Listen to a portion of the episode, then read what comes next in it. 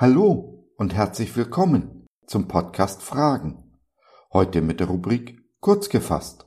Ein Thema in fünf Minuten. Ich bin Josef und freue mich sehr, dass du dich reingeklickt hast. Schön, dass du dabei bist. Ein kleiner Glaube genügt, um Berge und Bäume zu versetzen. Es gibt unzählige Erfahrungsberichte, die dies bestätigen. Warum sind wir dann nur so oft so kleingläubig?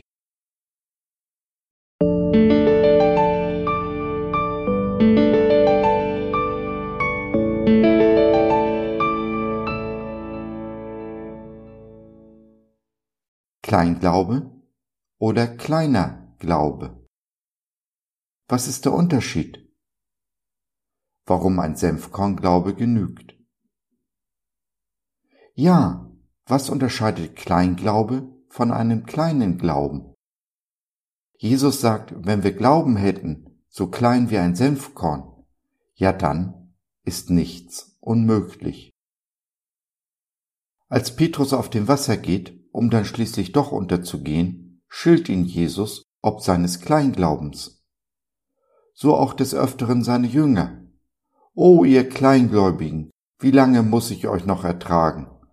Fragt er zum Beispiel in die Runde. Es gibt also einen ganz erheblichen Unterschied zwischen Kleinglauben und einem kleinen Glauben. Der kleine Glaube ermöglicht uns alles zu tun, was uns Jesus zu tun heißt. Nichts von dem, was er von uns möchte, liegt außerhalb des Möglichen, auch wenn es unmöglich aussieht. Ein kleiner Glaube weiß, dass bei Gott alle Dinge möglich sind. Ein Kleinglaube hingegen nimmt den kleinen Glauben zum Anlass, nicht zu tun, was Jesus uns sagt. Kleinglaube betet stattdessen um größeren Glauben und oder um eine Veränderung der Umstände und Menschen um mich herum, nach dem Motto, ja, wenn dies und das geschieht, dann würde ich. Ein kleiner Glaube brachte Petrus dazu, auf dem Wasser zu gehen. Kleinglaube ließ ihn sinken. Ein kleiner Glaube sieht die Möglichkeiten in den Schwierigkeiten. Ein Kleinglaube sieht vor lauter Schwierigkeiten die Möglichkeiten nicht mehr. Ein kleiner Glaube sieht auf Jesus. Ein Kleinglaube auf die Umstände. In dem Moment, wo Petrus nicht mehr auf Jesus, sondern auf die Umstände blickte, begann er zu sinken. Sein Kleinglaube hatte die Oberhand gewonnen. Es war seine Entscheidung. Niemand muss im Kleinglauben leben. Denn der Glaube wird an den Taten erkannt. Man kann ihn sehen, so wie Petrus sichtbar für alle aus dem Boot stieg. Wie ihr wisst, habe ich Schulden und ich habe mir mit Gottes Hilfe vorgenommen, jeden einzelnen Pfennig zurückzuzahlen. Dafür habe ich am Anfang des Monats eine Summe überwiesen.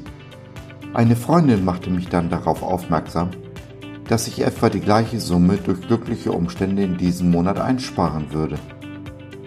Da musste ich ihr recht geben. Die Summe war kein Glaubensschritt, denn das Geld hatte ich ja.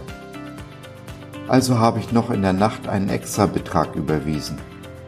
Nun war es klar, ohne Gottes Hilfe würde ich diesen Monat nicht auskommen. Gegen Mittag rief mich meine ehemalige Vermieterin an und teilte mir mit, dass ich noch ein Guthaben hätte, welches sie mir auf mein Konto überweisen würde.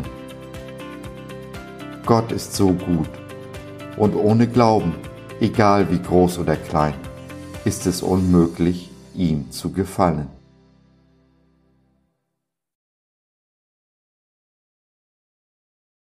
So, das war's für heute. Danke, dass du dir die Zeit genommen hast.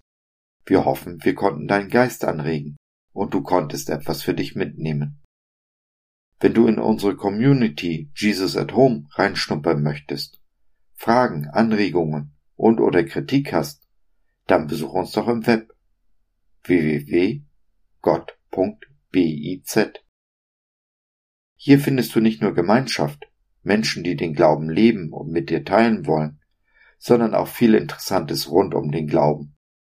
So zum Beispiel unsere Galerie mit vielen mutmachenden Karten. Wenn dir die eine oder andere gefällt, schicken wir sie dir gerne zu. Kostenfrei natürlich. Also, schau rein, lass von dir hören. Wir würden uns sehr freuen. Bis dahin, alles Liebe. Dein Josef.